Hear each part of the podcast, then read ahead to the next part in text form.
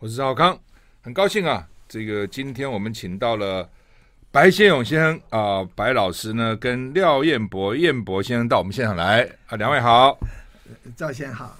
是我赵先好我，我收到哈、这个时报帮你们出的三本巨著哈、 我为什么一直没有访问呢？我只想说要把它看完才能访吧，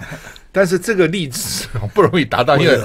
我不我还是还是还是这个不敢讲这个巨细靡遗了，但是大致是看大概整整个了解。我这个三从这个北伐抗战开始讲，讲到这个白崇禧将军到了台湾来哈，那我我是觉得这是将近十年了，我看白老师都致力于想要替。白将军，你说平反也好，或是讲清楚他到底这一生是怎么回事，尤其呃，很多人说啊，这个抗抗那个抗战是打赢了，北伐打赢了，可是中国大陆丢了，呃，就是因为白崇禧将军不接受啊，临危不受命啊，然后呢，呃，把他们他们叫做什么淮海战役是吧？淮海战役我们叫做徐徐蚌会战啊，打丢了啊，所以呢，呃，大陆才丢了啊。那再加上蒋介石日记啊等等各方面的记录啊，好像他很气啊，觉得说这个呃白将军好像跟他不配合等等哈、那白老师好像这这段时间一直想重这个重新来这个回顾那段时间的史实啊，呃，是不是请白老师先告诉我们为什么你这样子这个这个坚持不懈，其实很多年了，花很多时间了，对事实上，我一九九四年我就提早退休，是我在加州大学提早退休。提早退休以后，呃中很重要的一件事情就是也想要替我父亲立传。是啊，那么立传的原因呢？我想，他不仅是为我父亲好像写家史，我觉得好像我父亲是他是民国民国史的人物，民国史民国史人物，而且占了很在军事上很分占量很很大的分量嗯很大的分量，啊很大的分量了，而且还关乎是，请说关关乎的我们这个国家的兴亡的那个节骨眼的，他嗯都都在都参加。那么这个东西呢，我看的两岸三地出的书，嗯，对对是。都与事实不合，是很多地方与事实不合，是呃，不是。那么我我本来在等等，我想希望有一位呃历史历史学家，嗯历史大家好，就很平实的。很真实的写出一本我父亲的传记来，等等等等了好多年，没有嗯没有没有，那只好只好我自己来嗯了来， 自己来啊！这我不是学，我历史不是学历史的，那么这这个史学的那个这这个，尤其是资料的选择，是这要有学史史学的训练。那我很很幸运的有呃廖廖彦彦博博先生啊嗯，他他是他是受过严格的历史训练的人，那我们两个合作，那刚好啊，这比比较比较这个恰当。那嗯么那么您刚刚提的这个。这个很重要的一件事情，嗯我想这个呃国这个大陆失败了，嗯基本上是军事上的失败，嗯现在大家都承认了。而军事上失败就是最重要的关键是两个战争，是一个是东北，嗯东北丢呃了，一个一个是这个淮海，就是徐蚌会战，嗯啊啊，呃，那个东北我们等一下再讲。是嗯您刚刚提的徐蚌会战这个，是那很嗯关键啊了。很关键，很关键，很关键。那么台国国民党的这这边的这个宣传机构，嗯，还有共产党那边的嗯啊，都一直讲，好像说我父亲在在华中，他是华中剿匪总司令呢、啊，说他按兵不动，嗯，很见死不救，嗯啊，这是完全冤枉的。是那完全冤枉的。其实他是在第一时间一开战的一个礼拜的时候，已经派了黄维第十二兵团十二万人，嗯，从武汉要要要这个行军到这个徐州，嗯，但是在安徽那个地方，在安徽呢被共产党就包围起来，这个呃十二万军队通通被歼灭。是嗯啊那么这个我父亲最最心中耿耿于怀，就说这么多。这么多他的手下的兵将被战死在战下场，而这样子受了冤枉，啊啊，就讲到这，他说我这点是，就是他非常非常的非常，但是这个众口铄金，嗯这样啊大家这么讲，所以他也没办法去变，所以嗯是这所以这件事情，我也必须非要替他讲清楚。是，好，那么呃，因为这个有三三本书哈，呃，第一本叫做《北伐抗战》，第二本呢叫做《国共内战》，第三本呢是《台湾岁月》啊、那呃，我们先谈大的好了哈、嗯就是我们一般人，比如我小时候哈，我父亲是军人，嗯，他十六岁去念军嗯校，还报假报假报十八岁，因为十六岁不能考军校嘛，嗯好、所以人家都是高年报低报，他是低年高报啊、那军校呃中央军校毕业了啊、然后抗战，然后呢这个剿匪一路下来啊、我曾经问他，我说哦，日本那么强，嗯，八年我们都没输，没事，共产党土八 路，怎么四年就完了呢？你们到底搞什么鬼 啊？哦，我他很生气，我这样质疑他哈、我说你们把大陆都丢了，就你们这一代把大陆丢了啊、你还当军人哈、当然，我这儿子讲话也很凶了哈、我爸爸很生气啊。那那那到底就是这段大家都好奇，怎么会大好江山就丢了？白老师，你有没有一个综合的一个想法？然后等等再请教这个彦博。我我讲完了，请叶博讲。是啊、哦，我们在抗战八年，是是吧？嗯啊，居然你刚刚说，居然扛下来，嗯而且没有没有说大规模投降了，没有的，没有啊是啊很多那个法国、嗯英国，他们都被打了，一下子就投降了，是啊，没有，嗯打死的啊，俘虏的，逃跑的有的，嗯这投降日本人 几乎没没有的，嗯嗯几乎没有就的，不能跟日本不不能不倭寇能不投降能的啊嗯不。能的不能的，是这个这非常悲壮的是这个八年抗战下来，这是一个史诗般的这个是战是争，的嗯是不得了的，还没有好好写，我觉得啊嗯嗯。那么那么这这么样子，打过八年的这个军队，是我们那个这抗战胜利以后，我们有五百万，嗯，才几乎五百万，共产党才一百二十多万是，嗯啊，五比一的，是我们有空军，我们有海军，他都没有，我们我们有这个这美美元的这机械，有些机嗯械机械部队机械部嗯队、装备坦克车、嗯大是炮啊，嗯这啊，他们都没有，他们只是在窑洞里面爬出来嗯的，打游击战的，而且他们在在在这个这个抗日的时候没有打过大阵仗的战，所以我们有那么大的一个军队，怎么输的？嗯是我从小的时候，我都二十多岁就就也在想这个问题嗯一直在，我到外国去到处去翻那个，是就是是嗯都是，所以这这部书，嗯，这一套书有解释，我也看了很多的，这就也是讲这了很多，是是，这不是我们大的宗旨。嗯，说是好像蒋介石跟白崇禧的这个恩恩怨怨的关嗯系，其实是这个我们这这一次国国共内战怎么输的？嗯，我想这是这个书的很重要的、很重要的一个、嗯一个是，我这里边呢，就是我们的我们的战略是战略方针啊，其实北伐抗战，我们的大战略没错的，没有错，嗯是嗯所以这这是赢了，是呃，最后最后还是胜利了。是啊，那个时候呢，就是我我父亲是蒋介石的最最高军事幕僚长，是，所以他们两人在北伐在抗战的时候，他们的战战略观点相同的，一样嗯但是。不是，这真糟糕！我想这个到了国共内战的时候，不一样了他们两个完全的倒刺的分开的，嗯对吧？那么第一是东北那一战，第二是呃这个淮海这一战嗯啊，两个两两个人这个都最节节骨眼的时候是东北那一战。等一下，请请请请燕博再再补充一下，东北战已经打到嗯四平松嗯已经四平战已经打到松花江过北边，这个这个呃哈尔滨在望了。如果再打下去，就那个林彪只围剩剿下了嗯啊，林彪只剩下几万人，那个那个一下就，我父亲说极力要要要打要说要打蒋介石，不要，可能还有美国的压力都有了，各种百威压力，但是我我我们看呢，他他低估了，低估了共自产己党的。哦，他丢以后的低这估了个，他说：“反正我打了你，现在我以后还可以打你。”嗯他说：“这是这个燕博把他讲，他说以战逼和，他嗯是他的他，我父亲是彻底剿剿剿灭嗯剿灭。后来这个这一支军队从十几万人变成一百万，嗯视野，嗯，破关打的海南岛就这一顿是。大祸。好，我们现在访问的是白先勇先生啊。那么谈这个，他他这个书名叫做《悲欢离合四十年：白崇禧与蒋介石》哈。那等等我们会请教廖彦博先生来来再谈一下这个大致的情况。我们休息一下再回来。我是赵浩康，欢迎你回到赵浩康时间的现场。我们现在访问的是白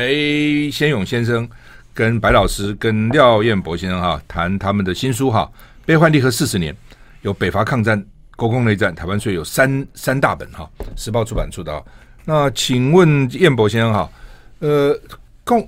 共共产党理论上土八路嘛，哦，这被两万五千里长征打到那个窑洞里面去了，怎么这几年时间就国民党这么大的江山就失守了哈？而且你说蒋介石人家还是日本士官学校，是士官学校其实就等于军官学校是吧对对？对他这是军官学校啊，只是叫士官学校。毛泽东们师范学校，他是不是？我我我记得我们受预官训练的时候还讲毛泽东几大战略，什么口袋战术的、围点打援的什么一大堆，对对对对对这这怎么可能？怎么为什么？到底怎么回事？这就像刚刚白老师说的哈，就是这个呃，国民政府在大陆的失败是军事上的失败，是那军事上的失败其实是战略上的失败。啊那我们这本书就是其实是呃，从这个蒋跟白的关系去去切入这一点啊，就是说蒋跟白的冲突其实是一个战略观的冲突，嗯他们在很多地方上最后都是就在，尤其是战后了哈，就是嗯嗯战略看法上是不是格格不入，完全相反了、然后呃，他们两个等于说激化到了最后嗯啊，在在这个徐蚌会战的时候，呃。白将军的意思是说，我们要退守到淮河流域哈、不要再不要再用攻击的哈、你嗯那不要手再环跟、嗯嗯对要不要再跟共产党决战了哈、你要保保有你现在有生力量哈、哦不要再拼了哈、那你要放弃一些不该守的地方，比如说徐州那个平原根本不能守。可是蒋的意思就是我我没有要偏安的，我要跟你拼了哈。要那那在白的看法，你就这就是孤注一掷。嗯，那那这样子，他们两个最后就是机不相能，最后就爆发最后的冲突。嗯，那所以我们的整整本书的论旨就是。我们不是要讲说他们两个在那边斗来斗去，或者嗯说那种权谋算计，就是他们两个真正的冲突源自于战略上的不合。嗯，那战略合的时候，就是抗就战赢了北伐嗯就赢都赢了了，不合那就不输合了的时候就有有讲，有时候他是一意孤行，最后就就输了啊哈。蒋的个性到底是怎样？他很，其实他他是一个很执拗的人啊，嗯那这一点放在抗战当然是很好，坚持到底啊。可是在，在这个国共内战的时候，他是不听，哦不听白将军的话。那在有的时候他应该要坚持的时候，他突然又有妇很奇怪，又有妇人之仁。嗯，比如说这个这个东北这个四平街我们会战讲的时讲候，东啊北这个战到底怎样？对，那呃，本来他是就是呃打不下来啊，打打东北打不下来，然后请这个预定要出任国防部长的这个白崇禧去督战。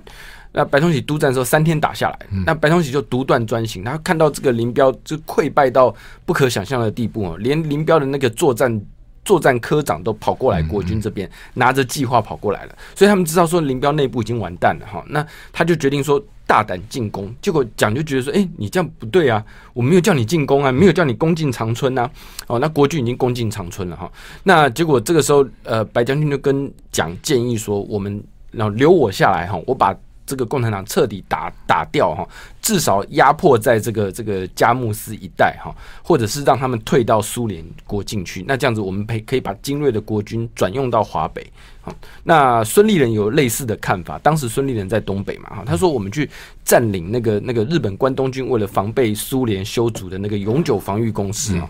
那蒋就觉得说。不行啊！你留在东北这样，我不放心嗯啊，叫他回去南京接接国防部长啊。他说你你你要做的事情，我叫杜聿明，就他的黄埔门生嗯去、去做。那其实后来没有做，然后林彪其实在在这个松花江北后来就。翻过来哈，就壮大。他从当时残部剩下三万多人嗯哈，一年多以后扩张成一百万大军。啊为什么那么厉害？为什么？因为当时他们在四平街会战刚失败的时候，他们中共的组织还没有跟基层扎根哦，他还没有去，就像后来他们什么土改啦哈，然后动员啊、斗地主啦，都还没有出现。那这个时候你把它剿灭是最简单的事情啊。那等到后来他们翻身了，然后我记得后来他们做了一个决议，就是痛定思痛啊，好像叫七七决议，就是七月七号开会的啊，就说我们现在放下一切，什么都不用管了，赶快下基层去扎根哦，所有人都要下基层去扎根。那扎根了之后，他们跟东北这个土地发生关系之后，那就那就不是那么简单可以打败他们了、哦。那很快他们、这个共产党这点很厉害，什基么层不拿动员不拿技一巧针一线是啊，是嗯什么一大堆啊，好像一副啊，这个国民党部队去好像扰民，他的部队去就亲民啊，对对对对那对是很厉害这点，对不对？对对对对，那那以前我们当兵的时候，不是都要背什么什么服从为负责之本，都嗯啰里吧嗦一大堆啊。他们就一句，就是人民是呃，解放军是人民的军队，就就一句话而已啊。嗯，那很快，所以后来林彪就从从山海关打到镇南关，还有大概也是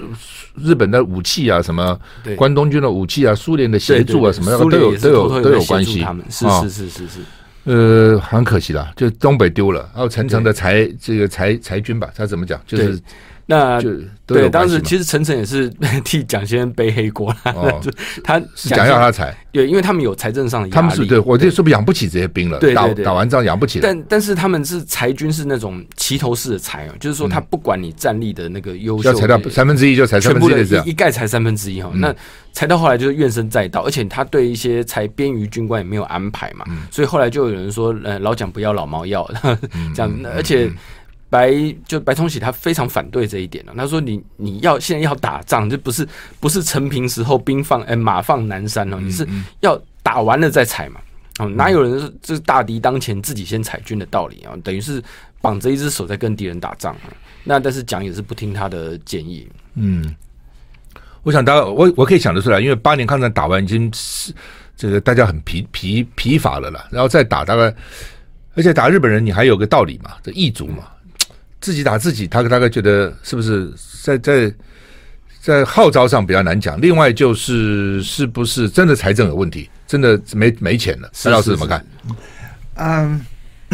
没钱是一个是是一个是一个问题，还加上他他孔宋家他族大概是不是，啊呃，然然然后他裁裁军呢，有很多时候不公平，嗯嗯不公平呃就是的他裁，那么这好的坏的都裁了。不好，而且不是。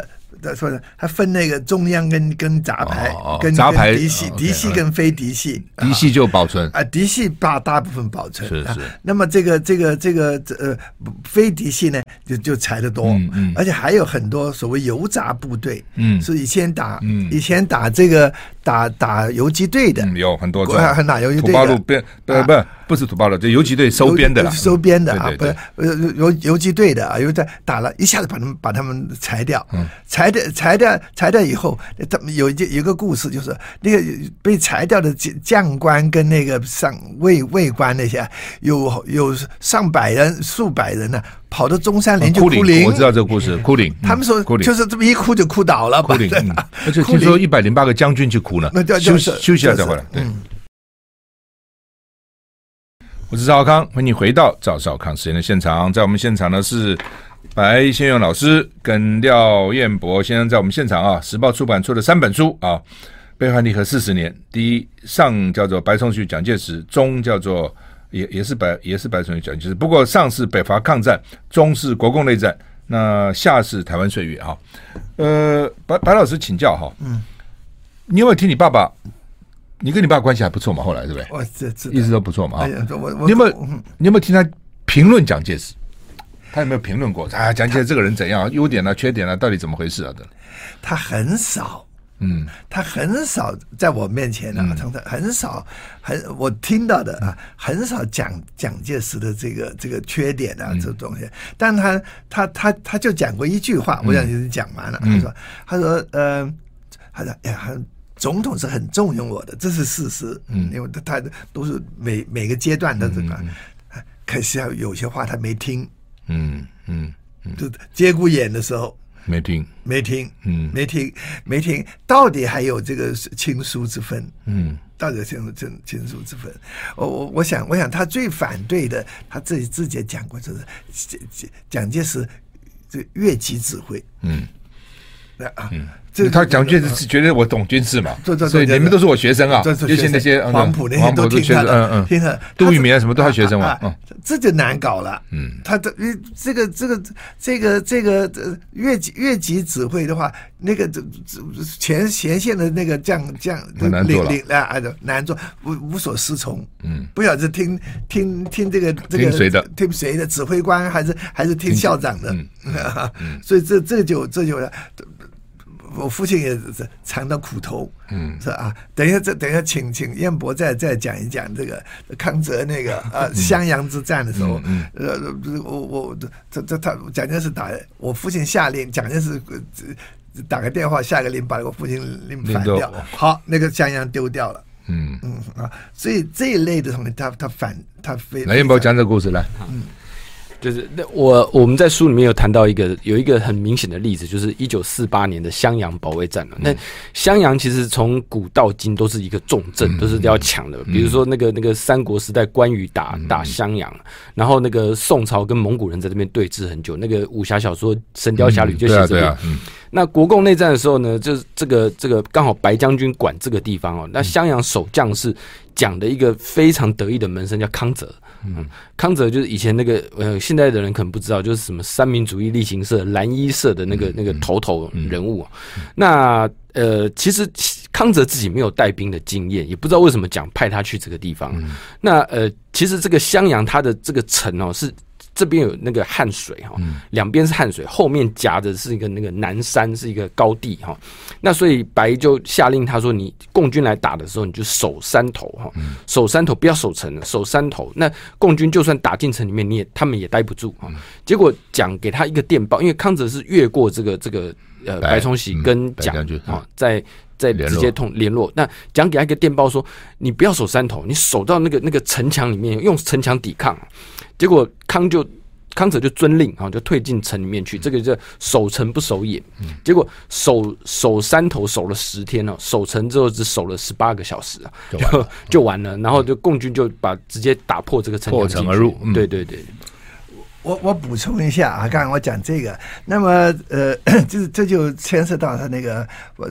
白崇禧，我父亲为什么不接受指挥这个呃这这个呃淮海之淮海战嗯徐啊蚌会战举办会战？那么 他跟我亲亲口跟我讲的，嗯他讲了三个理由。啊第一个理由呢，第一个理由，他他去这个查看那个徐州的的的徐州那地是形指挥部的嗯呢，他的那个战战略的部署全部错误。嗯，他说史实制成的，史十字两两边，嗯这个在铁路两边这么翻，很容易被那个共产党破冲破，嗯冲破的。那应该怎么守呢？那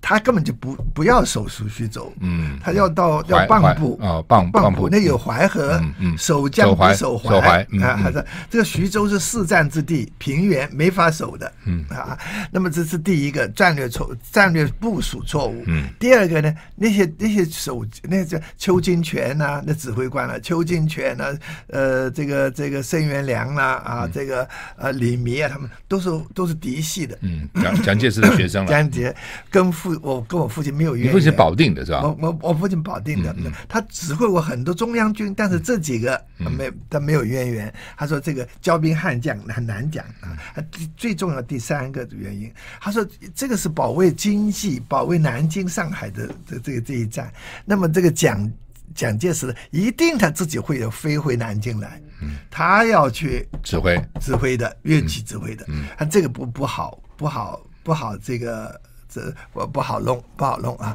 嗯，据据他的日，那据蒋为么什么干脆也不用了，自己下来指挥就算了呢？这个？ 呃他其实他其实他其实是指指挥了其实他是指挥了嗯啊，就是但他总是要有要一个指挥官了，啊好吧那那那这 啊，那这这个我父亲说这一点他很坚持，讲不不不行不听，不是。他又说我你要交给我就交给我了，我们要想教管的，那你不要，而且而且蒋就算好了，到时候他来你怎么办呢啊？这个东西，这嗯这这这这这燕博找的找到一个资资料证据嗯，找到一个资料说，我父亲提明白提出来有说，有这样讲，像我这嗯劝说就是你你不可以干涉我，这样讲其实算很不敬，但是已经知道他说就非要这样讲不可了。所以所以他日记里面讲很不高兴，嗯日日讲的日记，很不高兴，嗯对对对，白崇禧那天他开完会的时候。就去见蒋介石，嗯在南京见蒋介石，他要接不接这个事，提出这一件出来，蒋不不听，不接受所以他就，这这这他他的估计这样子的话，这很难张败很难打，嗯嗯嗯，真的白，他要放弃徐州，又又要又要又要讲不要干干涉他，跟讲的那个跟讲的这个这个理念不合完全不合。嗯，是这点要不要？这个很重要啊，这很重个要这点经验宝，就呃，现与我们原来看一些那个白崇禧的传记啊，就是说呃，白在看到这个情况之后，他就不告而别，就跑回汉口去了。那蒋就很生气，这样子。那结果我们看了蒋日记之后，发觉不是啊，就白崇禧有去见他啊，就是说，哎，我们我我我评估了这个状况，你要我统一指挥这个两大战场的国军哦，跟共军决战，那我有我有条件的啊，就是徐州我不要守哈，我要退到蚌埠这边来。然后就是呃，总统不要用这个电话哈、电报指挥第一线的那个指挥官哈。那这两这两个两大条件我。如果总统接受的话，哈、我就指挥。那讲就是说我不行，徐州怎可放弃？啊如此重镇怎可放弃？那白就说那我没办法，因为我我的看法跟你完全不一样哈、那后来讲就说啊你不指挥就算了哈、所以他们他们是这样子，后来等于闹翻了这样。那另外就是呃，因为我看后来这个白有劝讲下野啊，那说干脆分一一长江分成南北分治哈、那讲你就因为老美好像不喜欢讲嘛哈、因为美国出来调停的，讲是不是对这个也不高兴？觉得你等于是逼我嘛，而且很多其他的也都响应，认为哎白这个讲法是对的，所以讲一讲说嘛，你搞半天你是逼宫吗？会不会这样？ 嗯这这， 我父亲打了两两个电报，是两个电话对嗯对啊，一个一个害进店，一个害全店、啊。那么这个时候已经那个呃，徐蚌会战在尾声了，嗯，看起来会输了嗯国国国家那个国之将亡。打了多久啊？徐江邦会长？山？这打了这这这一个多月，两呃一个多月。号到一九四九一个多月一个多月哇是，嗯才一个多月。那个看样子，这那个国民党的江山摇摇欲坠，不不妙了嗯啊！不，国之将亡了。我父亲急得不得了，在汉口，嗯啊，睡没睡觉，有人看着他的眼睛两红红的，打的等等不说。那个时候，这这这个满朝文武，嗯，不敢讲话是，啊，当然，嗯。不敢讲话，而且也想不出这个就怎么办嗯就就就怎么办。那么我我父亲就打两个电报，就咱们重点是说要请美国出来调停。嗯他请美国出来调停不是空想的，嗯因为是那个时候十二月初的时候，还不还没还没有还没有到这个时候，这十二月底了， 十二月初的时候，现在有资料出来，杜鲁门。杜鲁门通过斯图雷登，嗯，大美使国大使，驻华大使是驻华大使啊，驻驻雷登下面要告诉告诉这个国民党高层，要蒋介石下野，要不然的话美元不来。嗯嗯，我父亲当然知道这个事情的了，嗯嗯，知道这个事情的了。如果蒋介石要下野的话，美元来了，那么你可以守得住，呃，是他手呃隔江而嗯治，是他不是空想的。我想这个东西，他有了这个，嗯有了这个，有了这个想。后来呃燕博也查到，他这个在他的写的给黄旭初的信里面都讲了啊。呃，那么这蒋介石不这样看的，嗯当然，当然，啊嗯，原人家他是下来还让不爽啊，让他怎下么来爽啊的下来的，要要他下来的逼宫嘛，嗯，对吧？其实他那时候已经老早已经部署台湾了，哦，你看他是，他那已他们经都还讲说怎么退此一步，急无思索嗯不。是就是他老早就他老早这个这这个那黄黄金运过来了嘛，已经。啊那那时候至少如果能够巩固长江，守到将来也很好 啊是。那为什么不要呢？那时候就是那时候也是美国人食这个这个食言，嗯，好吧。为什么美国人这么讨厌蒋介石？我们休息一下再回来。我是赵康，欢迎你回到赵少康时间的现场。我们现在访问的是白先勇老师跟廖彦博先生啊，谈时报出版他们给他们出版上中下三本书，《悲欢离合四十年》《白崇禧与蒋介石》《北伐抗战、国共内战、台湾岁月》哈、为什么老美后来甚至到了台湾还发表白皮书啊，什么对对都不承认啊，国民党都跟我无关的？老美为什么讨厌蒋介石？这应该是从二次大战就开始了，就是二次大战的时候，那个美国派了那个史迪威来中国战区嘛，当这个蒋的参谋长。但史迪威这个人他，他想要统治、统管所有的哈、中国、美国的军队哈、甚至包括共产党在内。那这个他们两个性格，就是他跟蒋性格也是不合，后来闹翻。那史迪威是美国那个陆军参谋长马歇尔的爱将嘛，后来马歇尔呃亲自来中国嗯调停调国停共内战，结果又失败啊，嗯又失败。那所以马歇尔当然不可能担这个责任，他觉得说是你们国共的责任哦。嗯那他也对蒋很不满。嗯，那后来马歇尔回调停国共内战失败，回美国担任国务卿嘛，嗯，所以他等于是放弃蒋，等于说你这个这个 蒋不能谈了、了、嗯谈不了了。对对，这个我我不要了啊、等于是你这你你不下来，我我根本不谈，根本不跟你谈这个援助的事情。嗯然后后来他们就有一内就是暗地里在传哈、讯息给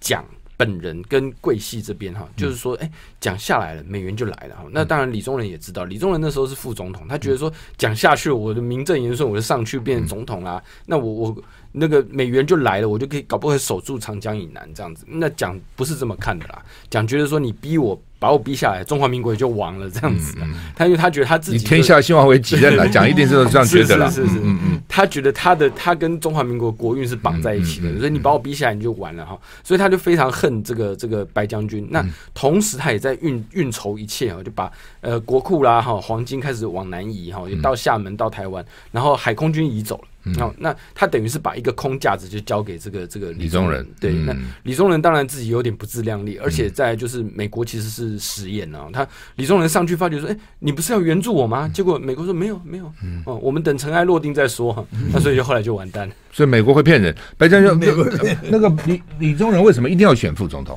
那明明蒋介石希望孙科，那白将军还要被没办法，也只好去帮助李 宗仁。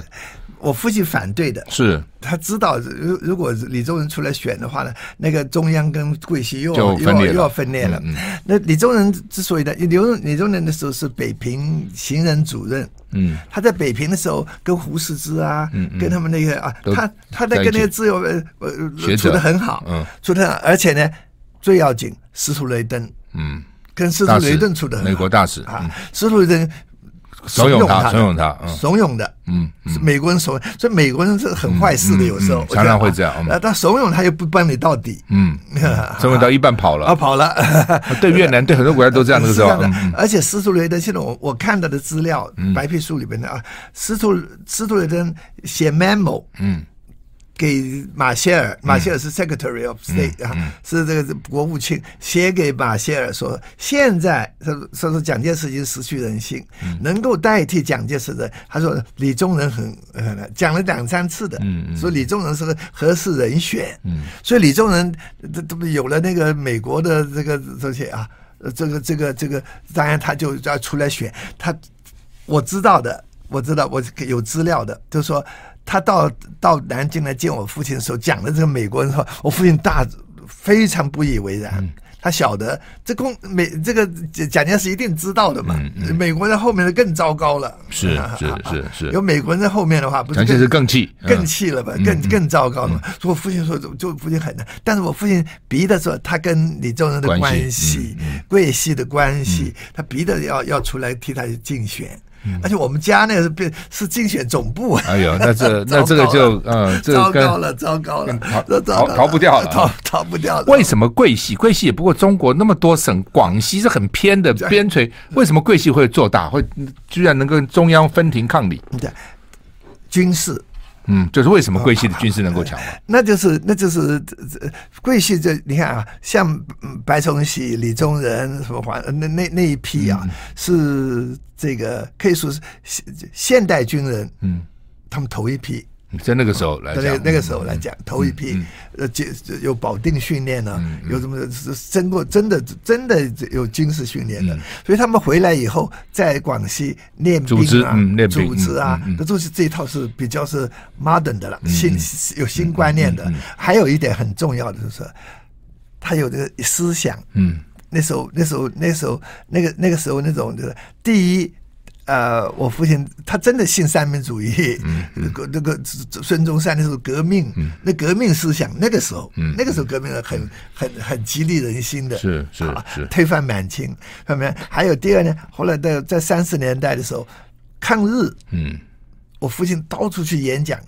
这这这呃这个爱国这个抗日，所以广广西广西这个兵打得好，他们有那种那种爱国啊、抗日啊这种这种这种东西，而且又训练呢，我父亲他们训军事训练很严格的，嗯，就所以广西那时候有新新斯巴达之称，嗯，斯巴达哦，新斯巴达哦，哎新斯巴达之神，就五点钟就起来了，哦开始练嗯就就就就就升旗了，就啊，都都训就去训练了嗯啊。那那个全省皆兵，嗯，呃是是啊，那种因为九一八已经发生了嘛，嗯嗯啊，所以有有训练的一支，有组织，有有思有思想嗯呃，有这理这念有嗯理念的嗯这么这个一个军队，而且他们那个统统御的那个将将官呢、嗯我我我父亲啊，李宗仁呐、还有好好几个广西的那个将官呢、嗯啊，呃，他们有统御的有有有能力了有有这个能能力有能有力，有领有哎导能统御力，能力嗯有有啊，他们所以从北伐打得很好，有钢军之称。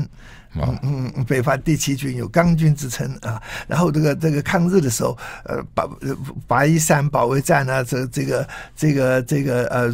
台儿庄大战啊，这些东西都都打得很英勇的。嗯嗯嗯，广西军打得很英勇，甚至于国共内战的毛毛泽东他们还讲了，他们他们很反广广西的广西军的。广西军后来打的到最后，在最后我父亲打打的一兵一卒都没有了，还有一大批逃到那个那个十万大山去打游击战，哦打了两两三年，嗯后来那个被陶铸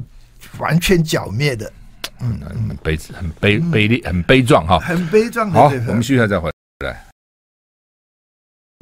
我是赵康，欢迎你回到赵少康时间的现场。我们现在访问的是白先勇老师跟廖彦博先生的谈《时报》出版的《悲欢离合四十年：白崇禧与蒋介石》啊，从北伐抗战谈到国共内战，谈到台湾岁月哈、好吧，就大致大概，我想这个书大概就交代了，把把很多，因为我看这个廖先生找了很多史料嘛，哈，很多的，他还跑到去看蒋介石日记啊等等这些东西嘛，哈。那你简单做个结论，好不好？简单讲，我们再请白老师做结论来。我呃，我们我们提出一个比较大的一个说法，就是说，呃，这个白跟蒋之间哦，他们其实没有，他们其实有有共同的理想啊，就是革命建国嘛，好建那国当然是中华民国。那白将军有点是见证中华民国的诞生的，就是他参加过这个武昌起义，他十八岁的时候，然后